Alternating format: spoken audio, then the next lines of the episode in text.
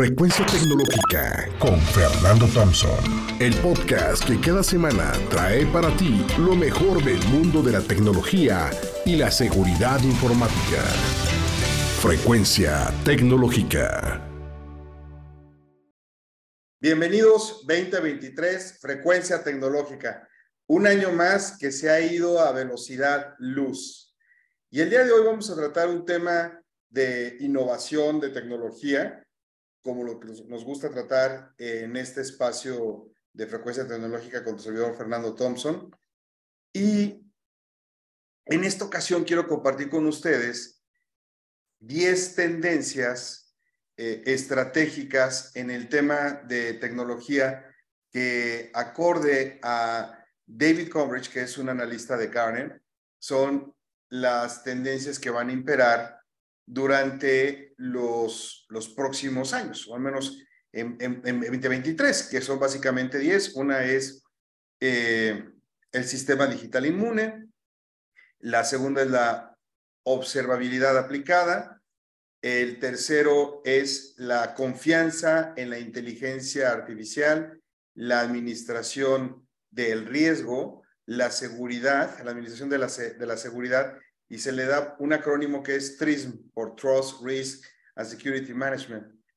La cuarta es la industria de las plataformas cloud. La quinta son las plataformas de ingeniería, ingeniería de software. La sexta es eh, la realización del valor de las tecnologías wireless. La séptima son las super apps, la octava es la inteligencia artificial adaptativa, la novena es el metaverso y la décima es la, tecnología sustentable. Varios de estos temas ya los hemos tratado con anterioridad aquí en, en frecuencia tecnológica, precisamente porque a eso nos dedicamos, a estar hablando con una visión hacia el futuro de qué es lo que va a ocurrir y que va a impactar directamente, mayormente en la, en la humanidad. Entonces, eh, resumiéndoles lo que, lo que dice este eh, analista, eh, la primera donde se habla de un sistema digital inmune, pues bueno, esto es debido a la gran cantidad de ataques que han habido a través de cadena de suministro, de supply chain, que afectó eh, enormemente a muchas empresas eh, e incluso también el ransomware que está saliendo como el sarampión por, por todos lados y tomando afectaciones ya muy, muy fuertes. Ejemplos tenemos varios, Colonial Pipe en los Estados Unidos, eh, aquí en México también Maseca, en fin, muchas, ¿no? Este, la, la Universidad Panamericana, varios afectados por, este, por este tipo de, de, de ataques. Pues bueno, lo que se trata con DIS o Digital Immune Systems es una combinación de estrategias, de prácticas y tecnologías que básicamente lo que hacen es que dan una visión en base a la visibilidad que te puede dotar la, la, inteligencia artificial y básicamente pruebas eh, aumentadas de las mismas junto con una teoría que es extraordinariamente fascinante que se conoce como ingeniería del caos. Ingeniería del caos eh, parte de, la base donde qué es lo que va a ocurrir si las cosas salieran mal. Es decir, eh, el pensar en los peores escenarios a la hora de que tú sacas una aplicación, tienes un sistema o vas a recolectar datos. También habla sobre la parte de la autodeterminación, todo lo que tiene que ver con eh, ingeniería de alta, alta, alta confianza de alta confiabilidad y lo que es también la seguridad del software eh, en lo que es eh, la cadena de suministro. Obviamente todo eso está enfocado a incrementar la resiliencia de los productos y servicios enfocados a sistemas y aplicaciones. Eso es lo que trata DIS o Digital Immune Systems.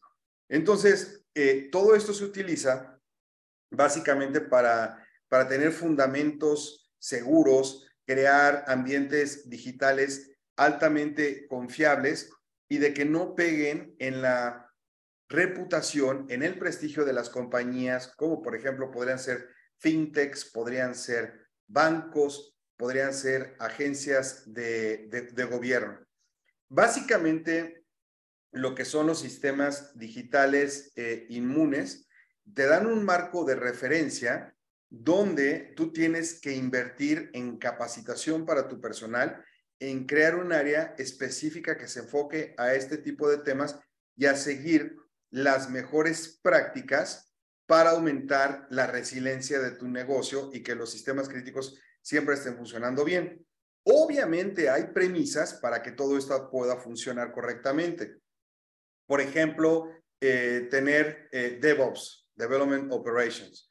Eh, trabajar, por ejemplo, con COPS, que es lo que son Communities of Practice. Básicamente aquí lo que estamos hablando es compartir lecciones aprendidas, tener una guía de principios que puedan ser reutilizados en una, en una comunidad que comparte estándares, eh, herramientas. Aquí lo que estamos buscando es una cultura colaborativa entre lo que son las áreas de desarrollo, las áreas de ciberseguridad y las áreas de operaciones, que son los que dan soporte.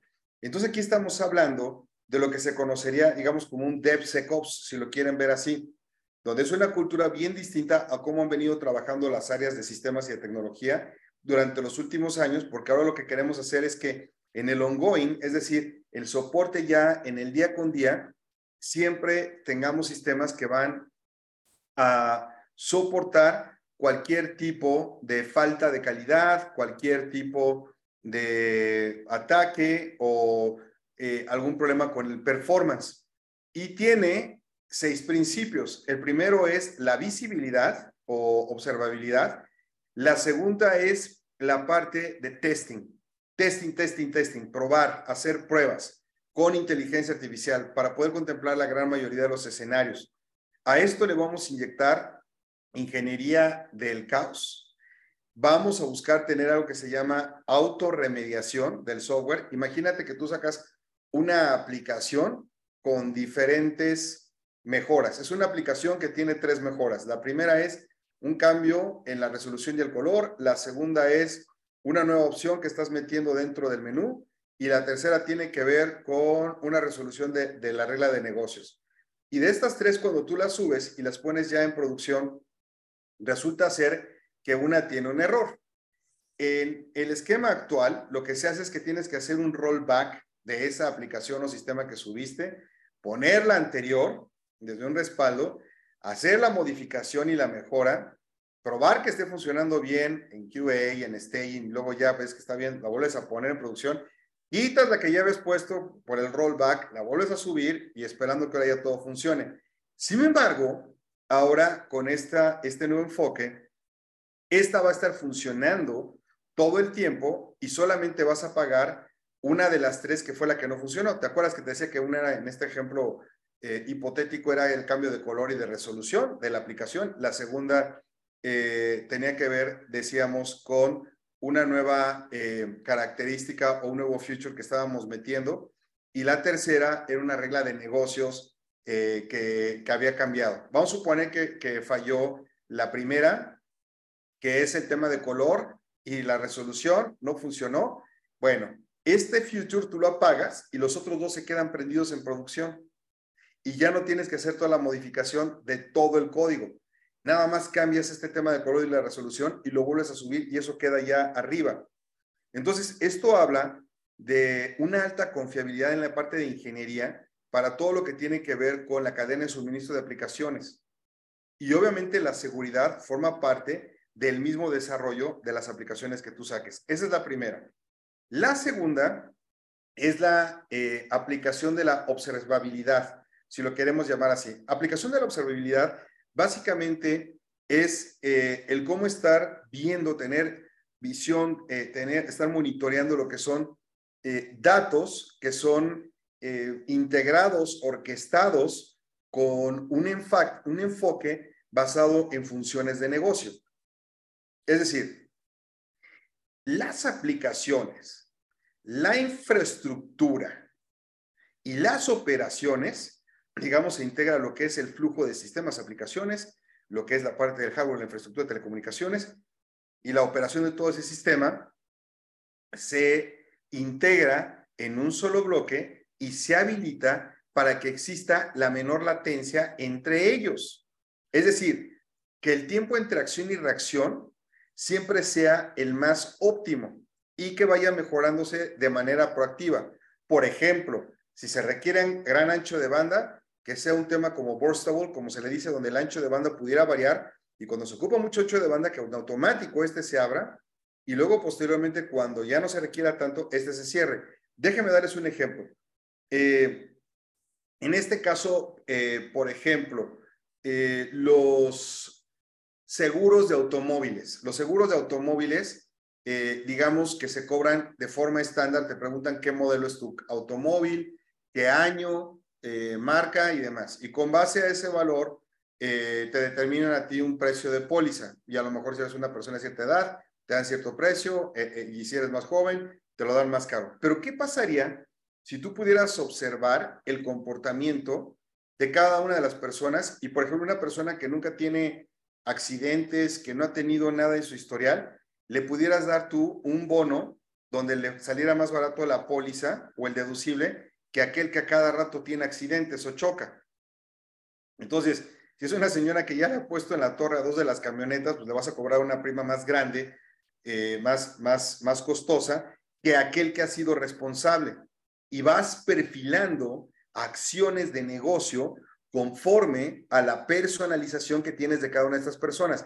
Obviamente, para que funcione la observabilidad aplicada, tú tienes que tener muchísima información acerca de tus clientes.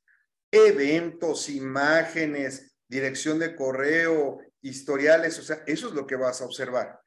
De ahí, tú tienes que montarlo en un contexto va a contratar una póliza de automóviles. Tienes que tener conocimiento del tema de los brokers, de las pólizas, de la parte de las aseguradoras, de la parte de los automóviles, en qué país está viviendo esta persona. Entonces, tú vas a analizar toda esta información y conforme a ella se van a tomar decisiones 100% basadas en datos.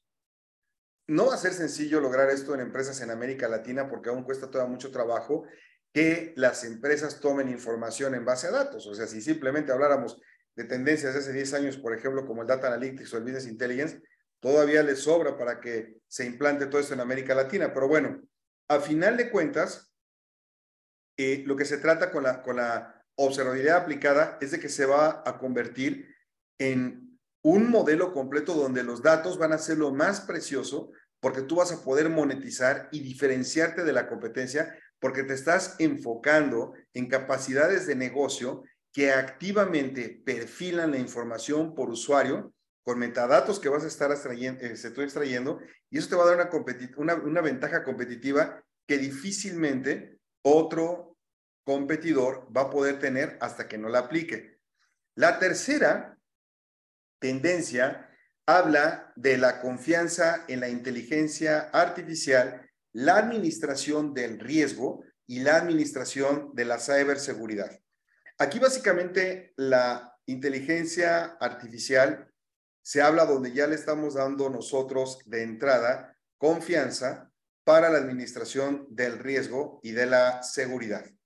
Normalmente la administración de riesgos se había aplicado con GRC, que es eh, Governance eh, Risk, eh, risk Compliant, donde básicamente lo que queremos nosotros es, digamos, asegurar un esquema de gobierno que nos reduzca el riesgo ante eventos que pudieran ocurrir como la suplantación de identidad o que un sistema en un momento dado perdiera información, en fin, entonces, aquí básicamente lo que estamos hablando de nuevo es de crear fundamentos que maximicen la información con la que nosotros contamos para poder aumentar la confianza en los sistemas y reducir de manera sustantiva los riesgos en el manejo de la información, en la privacidad de la información y en los modelos operativos que se manejen. Aquí también estamos hablando que se tiene que tener previamente digamos, un área que se dedica a desarrollos en inteligencia artificial o que tengas ya algún vendor que te esté apoyando con estos temas, que ya tengas un área que esté trabajando y esté familiarizado con la parte de DevOps para aumentar la velocidad, que tengas un esquema de gobierno ya implementado tipo COVIT o tipo eh, ITIL, porque todo esto, a final de cuentas, estos marcos de gobierno sí requieren de mucho orden por parte del área de tecnologías de información. ¿Ok? Bueno, ya que tu organización, eh, digamos, decide que sí va a ir con, con, con Artificial Intelligence TRISM, recuerda que viene de Trust, Risk, eh, Security Management, eh, tienes que crear un área que esté específicamente enfocada a realizar estos esfuerzos. Y al implementar todos estos esfuerzos colectivos de reducción del riesgo, de administración de, la seguridad y de la implantación de inteligencia artificial para poder mejorar todo lo que tiene que ver con el compliance de tus sistemas, pues lo que tú vas a hacer es inmediatamente es contar con un área que ya va a estar integrando dentro de tu mismo modelo las operaciones para la reducción de los riesgos, utilizando soluciones que te aseguren que los modelos de las bases de datos, de tus sistemas, de las aplicaciones sean integrales y que constantemente se estén validando que efectivamente la operación es altamente confiable. Dos conceptos aquí que son necesarios, eh, que no lo dice el estudio, pero para que esto pueda funcionar, son GRC y el otro es IRM. Recuerda esos conceptos, GRC e IRM, que son los marcos de gobierno que nos van a permitir trabajar precisamente en este tema que tiene que ver con la reducción de los riesgos. El cuarto habla de lo que son las plataformas de nube en la, en la industria. Y aquí básicamente es vuelve una realidad ya lo que es buscar que las cosas sean más ágiles, que se incremente rápidamente la velocidad para sacar las cosas al mercado. Déjame darte un ejemplo muy sencillo. Si tú, por ejemplo, vas a implantar un sistema, eh, por ejemplo, un, CRM o, un RP, para dar un ejemplo muy sencillo, y tú quieres comprar un sistema eh, que esté basado en una tecnología que va a estar en un centro de cómputo, o sea, va a estar on-premise, pues tienes que comprar un servidor, tienes que comprar storage, tienes que comprar eh, la parte de, de network, integrarlo, ponerlo dentro de un rack y ya que lo tengas ahí integrado, ver que este sea compatible y que funcione correctamente, haces la instalación, haces el setup, haces el fine tuning, etcétera, ¿ok? Bueno, todo esto que lleva semanas, si no es que meses de trabajo, porque aparte también tienes que esperarte a que te manden y te lleguen físicamente los servidores y te lleguen este, los discos duros y hagas la instalación, se evita si tú utilizas sistemas que ya están trabajando en la nube. Porque en la nube tú lo puedes tener en un minuto. Tú haces el contrato con cualquiera de los eh, hyperscalers, o sea, tú puedes hacerlo con Alibaba, con Amazon, con Google, con Microsoft, con el que tú quieras, si gustes y mandes, y dependiendo de lo que tú requieras, tú puedes tener software as a service, platforms as a service o infraestructura as a service. Obviamente, uno los utiliza en departamentos, en las áreas de negocio, otra va a ser utilizado, por ejemplo, para tus desarrolladores de sistemas o para lo que son, eh, digamos, la gente que se, se encarga de control de calidad de las aplicaciones, pruebas, creación de bases de datos, y otros los que se encargan de la parte de la infraestructura. Aunque en la nube, las, eh, digamos, fronteras que existían antes entre storage y servidor, DBA y administración del server, de los, de los servidores, ya están desapareciendo.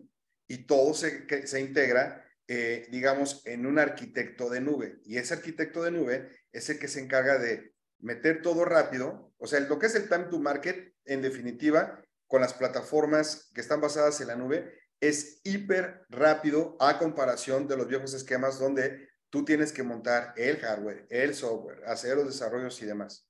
Entonces aquí, digamos que el objetivo va a ser que todas las empresas o las industrias puedan utilizar el portafolio existente de nubes híbridas, públicas, privadas, de cualquiera de todos estos vendors y crear un ambiente de soporte donde en este Cloud Journey, si lo queremos ver así, o viaje a la nube, sea el que nos permita reducir los costos y aumentar la velocidad de despliegue. Ojo, para que los costos puedan estar debajo o al menos al mismo nivel de lo que te hubiera costado una plataforma tradicional on-premise, tienes que manejar una cosa que se llama FinOps. Y FinOps, eh, así como se escucha, F y latina N O P S, FinOps. La quinta tendencia nos habla de lo que es eh, las plataformas de ingeniería o, ingeniería de, software. Y aquí lo que se estima es que para eh, dentro de tres años, todo lo que va a tener con eh, ingeniería de, software, pues va a estar completamente integrado a través de plataformas que llevan DevOps, que llevan FinOps, que llevan Future Flags, Continuous Delivery, Continuous Integration.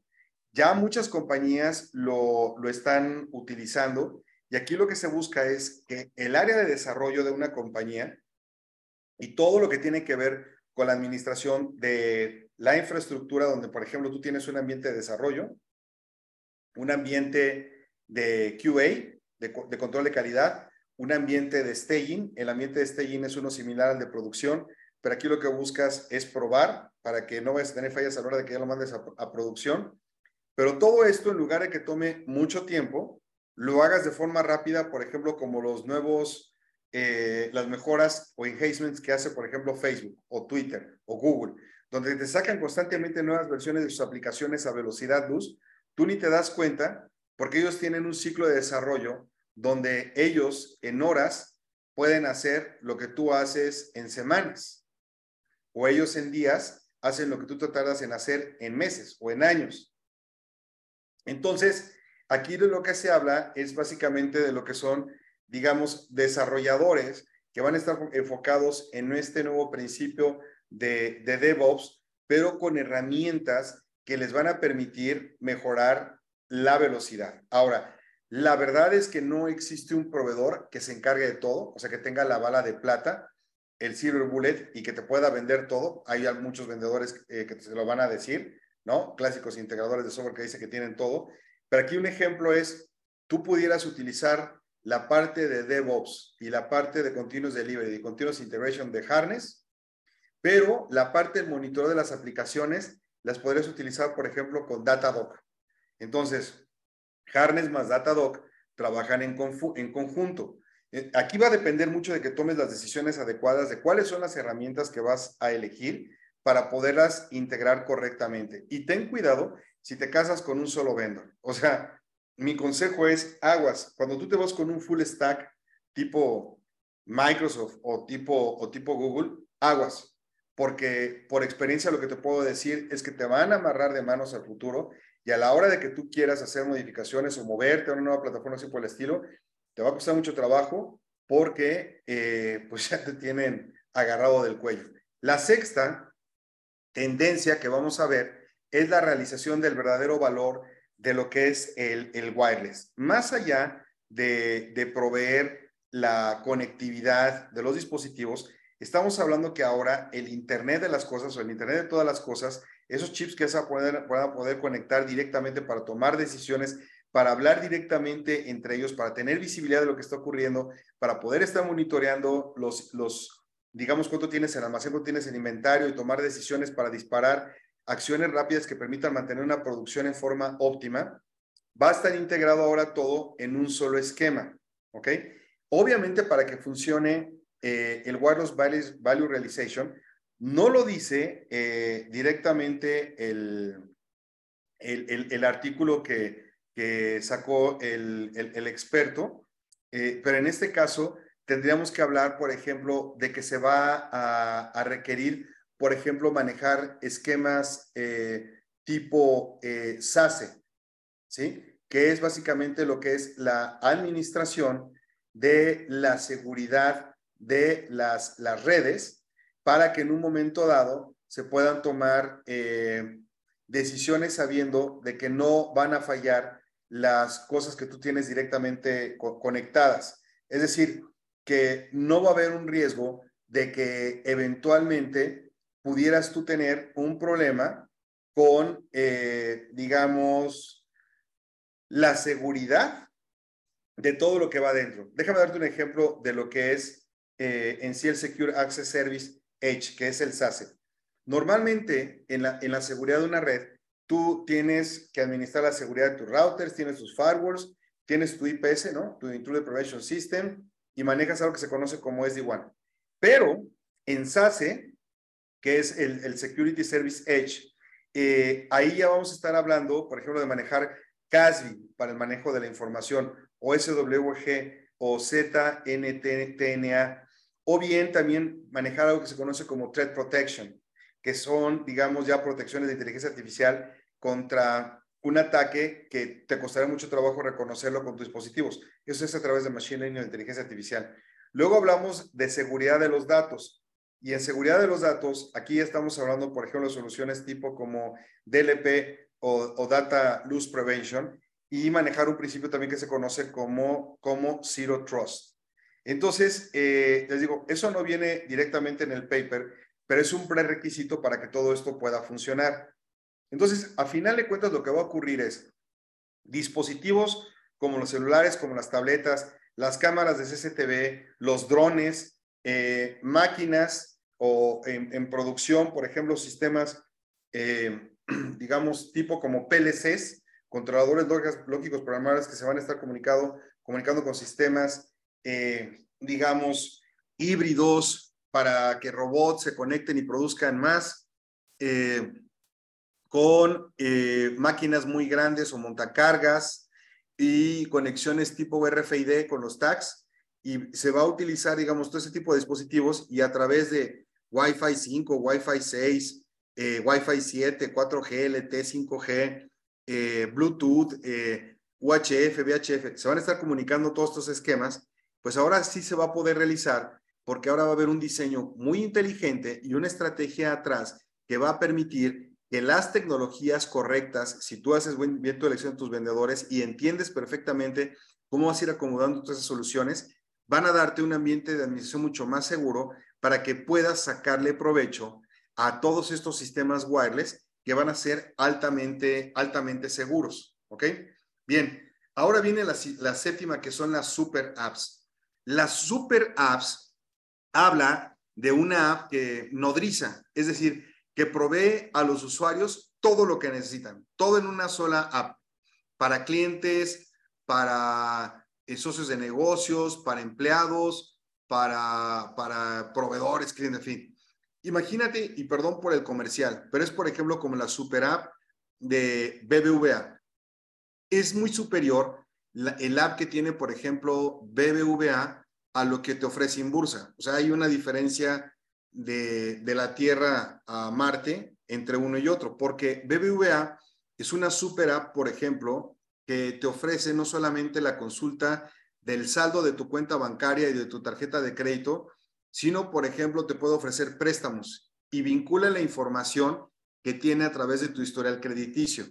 Y cuando te otorga el préstamo, también te puede ofrecer, por ejemplo, seguros de vida o seguros de vivienda. Y todo lo tiene dentro de la misma app hace ver como si todo estuviera integrado y, fuera una sola app, pero obviamente dentro del banco, cada una de estas áreas que yo acabo de comentar ahorita, lo que es seguros, crédito, hipotecario, banco, cuentas de ahorro, eh, tarjetas de crédito y demás, etcétera, son áreas completamente independientes, pero dentro de la super app se comporta como si todo estuviera integrado. Es decir, esta super app de BBVA tiene mini apps que están dentro de la misma. Y eso permite entonces que el usuario experimente todo lo mejor del banco en un momento dado en la palma de su mano, sin necesidad de estar saliendo a web, a otra aplicación. Para que existan estas super apps, se tiene que integrar el área de desarrollo y diseño de sistemas, se tienen que utilizar marcos de trabajo como la parte de DevOps, eh, obviamente tiene que haber un proceso de discovery de cuáles son las necesidades de los clientes eh, para integrar esas necesidades que, los clientes tienen. Se tiene que compartir información entre las mismas mini apps para que éstas se hablen y tiene que haber mecanismos de publicación que, sea, que permitan tener un ecosistema sumamente ágil. Es decir, de nuevo tipo DevOps para que salga mucho muy rápido, pero de nada sirve que tú saques una app, y aquí recuerdo el ejemplo que nos daba eh, un, gran amigo eh, que trabaja en, en Copper como yo Tony Saracho, donde ellos habían sacado en un, en, un, en un inicio el app de, de Coppel y no había funcionado correctamente hasta que se dieron cuenta que los usuarios lo que querían era tener un mecanismo a través del cual pudieran pagar sus préstamos directamente desde la app y evitar las colas para formarse en la tienda. Cuando sacaron el tema del pago de los créditos y demás, etcétera, directamente desde la app, sin necesidad de ir al banco, pues fue un run con base llena, con tres hombres en base. Y, y, a partir de ahí lo que han estado haciendo o están intentando hacer dentro de Coppel es precisamente integrar esas mini apps dentro de esta, eh, digamos, eh, como lo daba yo el ejemplo, super app. Pero el mejor ejemplo que conozco definitivamente se lleva ahorita los, digamos, este, ¿cómo se llama? La, los aplausos BBVA, lo han hecho muy bien. Octava y antepenúltima es la inteligencia artificial adaptativa.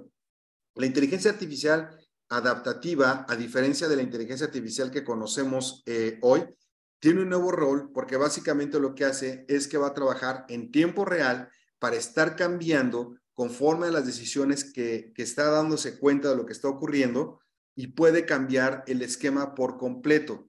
Es decir, aquí estamos hablando ya de aplicaciones sumamente sofisticadas donde directamente con base a la, reacción de un cliente, a su, a su historial crediticio, al estado de humor en el que se encuentra, con base al lugar desde donde se conectó, con qué tipo de máquina y demás, etcétera, se puedan tomar decisiones para ofrecer un servicio directamente personalizado porque sabemos que lo requiere y que va a pagar por él. O bien prevenir un fraude con base a comportamiento que ha ocurrido también con esa máquina, etcétera. Es un ambiente mucho, muy complejo, pero esto va a existir eh, básicamente lo que va a requerir estos sistemas es, digamos, son algoritmos eh, basados en modelos de comportamiento donde van a poder cambiar muy rápidamente, digamos, las reglas de negocio y van a perfilar decisiones o acciones conforme ocurren circunstancias en el mundo real. Por ejemplo, si surge una guerra donde pasó con Ucrania y tú ibas a otorgar créditos hipotecarios, en automático lo que va a hacer la aplicación es ya negar esos créditos hipotecarios porque pues estás en guerra y las personas se van a tener que desplazar, van a perder sus recursos, van a perder sus empleos, van a perder sus negocios. Y eso lo haces tú de manera inmediata en nanosegundos a través de este tipo de esquemas.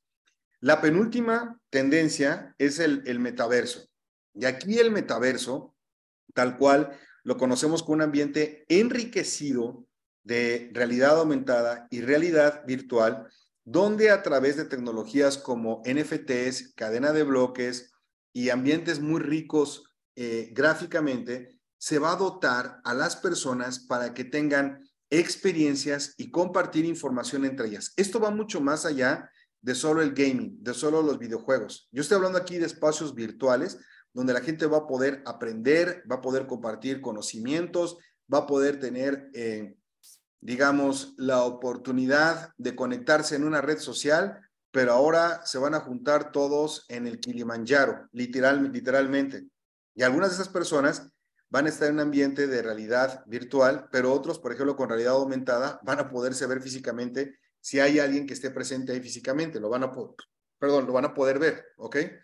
El otro tiene que ver con lo que es, eh, digamos, no, la no latencia de los sistemas, porque se va a estar manejando también Edge Computing, donde ya, digamos, no se va a tener que utilizar todo lo que tiene que ver con cloud, porque tiene que haber ambientes donde se responda mucho, muy rápido y la gente no se maree. Y va a haber una infinidad de dispositivos como gogles, cascos, guantes, eh, chalecos, etcétera, que van a conectarte directamente hacia esta eh, nueva, eh, digámoslo así, como tendencia que va a ocurrir. Esto a diferencia de otros ambientes que han existido antes, como por ejemplo Second Life, es que es una tendencia donde hay miles de empresas como Sony, EA Sports, Apple, Adobe, IBM, eh, que están invirtiendo millones y millones de dólares, obviamente también Meta, Facebook, para poder sacar provecho de esta nueva tendencia. Y lo más importante va a ser para las compañías que, van, que tengan presencia en la misma, pues que van a poder sacar muy buen provecho. Hay un ejemplo, por ejemplo, que se conoce como Conectado. Es una empresa creada por un ex CIO, Guillermo eh, Díaz, y lo que está haciendo él es un espacio en el metaverso para que las compañías en Estados Unidos de tecnología puedan encontrar el talento que le está costando, eh, digamos, trabajo atraer. Y los jóvenes hispanos que tienen las habilidades digitales o han desarrollado gusto por la programación o por la parte de redes o por la creación de ambientes gráficos o por la parte de los videojuegos, se puedan conectar con estas compañías más rápidamente en este ambiente virtual y puedan ser seleccionados. Bueno, y la última tendencia habla de lo que es la tecnología sustentable. De esto no se habla mucho, pero la verdad es que, por ejemplo, tecnologías como eh, lo que son las criptomonedas contaminan exageradamente. O sea, todo el proceso de minería eh, genera una cantidad de CO2 impresionante porque hay que estar enfriando esos, esos procesadores y los procesadores que están conectados y generan cantidades de calor bestiales, pues, consumen agua, consumen aire, aire acondicionado. Se tiene que hablar ahora, digamos ya, de una, eh, digamos, criptomoneda verde o green cryptocurrency, donde estemos hablando que se están empleando esquemas para consumir menor cantidad de energía y poder utilizar, eh, digamos, fuentes de energía eh, que no sean las que emiten eh, contaminantes, sino que estemos hablando de fuentes de energía que reducen el impacto directamente en la ecología. Por ejemplo, energía eólica, por ejemplo, energía solar, y reducir eh, el efecto invernadero que sí genera lo que son los grandes data centers y también la nube, reconozcámoslo, lo, lo genera. Eh, para poder garantizar el uso ético de que efectivamente vamos a saber que estamos utilizando una tecnología verde, se va a utilizar la cadena de bloques para que ese ethical sourcing o esa fuente ética que garantice que efectivamente estoy trabajando con un proveedor de tecnología que tiene un modelo de gobierno sustentable, que es socialmente responsable y ecológicamente eh, responsable, se le va a entregar un certificado con blockchain que lo va a garantizar. Y así yo sé que estoy trabajando con alguien que está trabajando, digamos, eh, perdón por el pleonasmo, pero está, digamos que vamos a, a seleccionar a aquellos que estén utilizando negocios autosustentables que efectivamente estén dotando la tecnología o sus servicios, no contaminando o reduciendo las emisiones de CO2 que normalmente se utilizan para poder otorgar los servicios que normalmente se ofrecen. Estas son las 10 tendencias que directamente nos dice eh, el especialista David eh, de, de Garner que van a ocurrir eh, de atrás para adelante es tecnología sustentable, metaverso, inteligencia artificial adaptativa, las super apps, la realización de lo que va a ser el verdadero valor de, lo que es las tecnologías wireless, las plataformas de ingeniería, todo lo que tiene que ver también con las plataformas y la industria del cómputo en la nube, la, la, inteligencia artificial ahora ya con el modelo de confianza, reducción del riesgo, aumento de la seguridad, administración de la seguridad, la observabilidad aplicada y lo que tiene que ver con sistemas digitales inmunes. Hasta aquí la cápsula de un servidor. Espero que sea de utilidad y veremos si se cumplen o no se cumplen estos 10 vaticinios. Nos escuchamos la próxima semana. Esto fue Frecuencia Tecnológica con Fernando Thompson, el podcast que cada semana trae para ti lo mejor del mundo de la tecnología y la seguridad informática. Frecuencia tecnológica.